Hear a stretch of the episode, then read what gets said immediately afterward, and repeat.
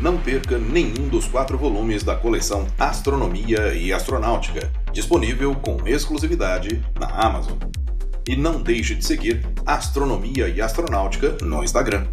Lá você vai ter informações a respeito da história da astronomia e astronáutica, com imagens, vídeos e notícias. Além disso, ficará sabendo com antecedência sobre o próximo episódio do podcast Astronomia e Astronáutica. Os links estão na descrição desse episódio.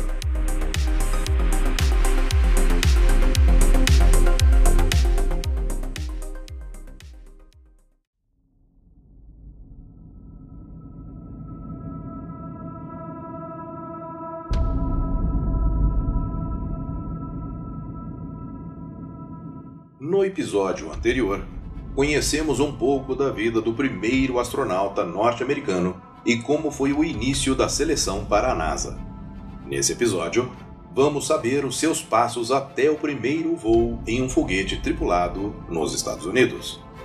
Olá, eu sou Floresberto, apresentador do podcast Astronomia e Astronáutica, e vou levar você nessa viagem.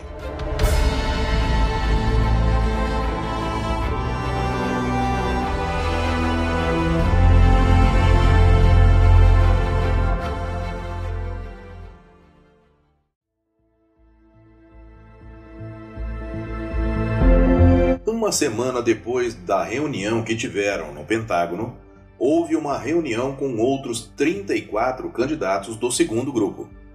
Dos 69 membros desses dois grupos, seis foram eliminados por serem mais altos que o limite de altura estabelecido. 15 foram eliminados por outras razões e 16 desistiram. Com 32 candidatos ainda ativos, a NASA não se preocupou com os candidatos do terceiro grupo naquele momento. A ideia era selecionar 12 astronautas do grupo de 32 candidatos, do qual fazia parte Shepard. Como a NASA verificou que o grau de interesse desse grupo era alto e que, portanto, a chance de desistência era muito baixa, resolveram reduzir a seleção de 12 para apenas 6 astronautas. Para isso, os candidatos passaram por uma série cansativa e interminável de testes físicos, médicos e psicológicos, realizados na clínica Lovelace e no laboratório médico aeroespacial Wright. Após esses testes, apenas um candidato foi eliminado, Lovell, mas posteriormente verificou-se que o diagnóstico estava errado. Shepard foi informado de sua seleção em 1 de abril de 1959, juntamente com mais seis astronautas, que passaram a ser conhecidos como os Sete da Mercury.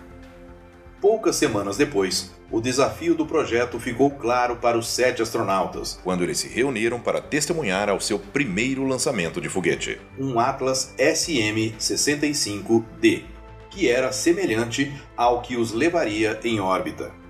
Alguns minutos após a decolagem, o foguete explodiu espetacularmente, iluminando o céu noturno e deixando os astronautas atordoados. Shepard virou-se para John Glenn, outro dos astronautas selecionados, e disse: Bem, estou feliz que eles tiraram isso do caminho. Até então, ainda não se sabia quem seria o primeiro astronauta havia uma grande concorrência entre os astronautas, principalmente John Glenn, que trabalhava intensamente para ser o primeiro. Para manter-se competitivo, Shepard parou de fumar e adotou o hábito de Glenn de fazer uma corrida matinal. Em 19 de janeiro de 1961, Shepard foi informado de que seria o primeiro astronauta norte-americano. Quando informou sua esposa que seria o primeiro astronauta norte-americano, ela disse: Quem deixou um russo entrar aqui? Durante o treinamento, ele realizou 120 voos simulados. O voo estava programado para o dia 26 de abril de 1960 mas foi adiado várias vezes por trabalhos preparatórios não planejados para o dia 5 de dezembro de 1960, depois meados de janeiro de 1961, 6 de março de 1961, 25 de abril de 1961, 2 de maio de 1961 e, finalmente, 5 de maio de 1961. No entanto, em 12 de abril de 1961, em meio aos adiamentos, o cosmonauta Yuri Gagarin se tornou a primeira pessoa no espaço. Quando Shepard soube da notícia, ele bateu o punho tão forte em uma mesa que um oficial de relações públicas da NASA temia que ele poderia ter quebrado a mão.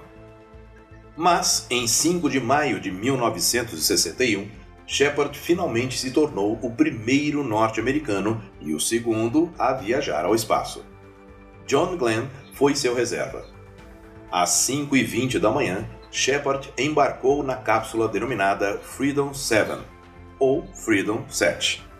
Esperava-se que a decolagem aconteceria 2 horas e 5 minutos depois, mas vários atrasos no lançamento mantiveram Shepard amarrado em seu assento por mais de 4 horas.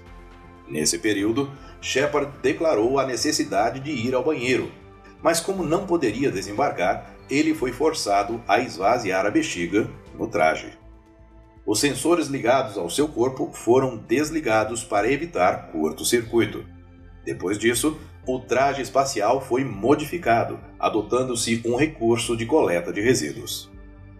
Ao contrário do voo orbital de 108 minutos de Yuri Gagarin em uma nave Vostok, Shepard permaneceu em uma trajetória suborbital por apenas 15 minutos, na qual atingiu uma altitude de 187,4 km, descendo a uma distância de 487,3 km de distância do ponto de lançamento no Oceano Atlântico.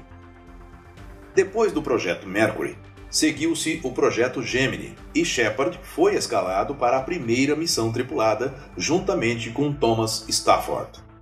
No entanto, no final de 1963, Shepard começou a experimentar episódios de náuseas e tonturas, acompanhados de zumbidos no ouvido esquerdo. Inicialmente, manteve segredo, mas depois de uma ocorrência durante uma palestra, confessou o problema e foi orientado a procurar os médicos da NASA e foi afastado dos voos. Foi diagnosticado com a doença de Meniere, uma condição na qual a pressão do fluido se acumulava no ouvido interno. Não havia cura conhecida na época, mas em aproximadamente 20% dos casos os sintomas desapareciam sozinhos. Enquanto estava nessa situação, Shepard foi nomeado chefe do escritório de astronautas em novembro de 1963. Em 1964, foi descoberto um nódulo na tireoide e, em 17 de janeiro desse ano, os médicos removeram 20% da tireoide. Em 1968, ele foi informado pelo colega astronauta Stafford que um médico de Los Angeles havia encontrado a cura para a doença de Meniere. Ele procurou então um médico que realizou uma cirurgia em 14 de maio de 1968, que foi um sucesso. Com isso, Shepard voltou ao status de voo em 7 de maio de 1969, sendo escalado para voar na missão Apollo 13. No entanto, como não foi considerado preparado para a missão, foi transferido para a missão Apollo 14. Shepard fez seu segundo voo espacial como comandante dessa missão de 31 de janeiro a 9 de fevereiro de 1971 pilotando o módulo lunar Antares. Ele se tornou o quinto e, aos 47 anos, o homem mais velho a caminhar na Lua e o único do primeiro grupo de astronautas a fazê-lo. Para saber todos os detalhes dessa e de outras missões Apollo, leia os e-books Missão Apollo O Caminho para a Lua, disponível com exclusividade na Amazon. Shepard morreu em 21 de julho de 1998 de leucemia linfócita crônica. Em 11 de dezembro de 2021, 23 anos após sua morte, sua filha, Laura Shepard Churchley, voou a bordo da nave espacial New Shepard 5 da NASA, PW Origin. Eu sou Florisberto, produzi e apresentei esse podcast Astronomia e Astronáutica. Até a próxima viagem.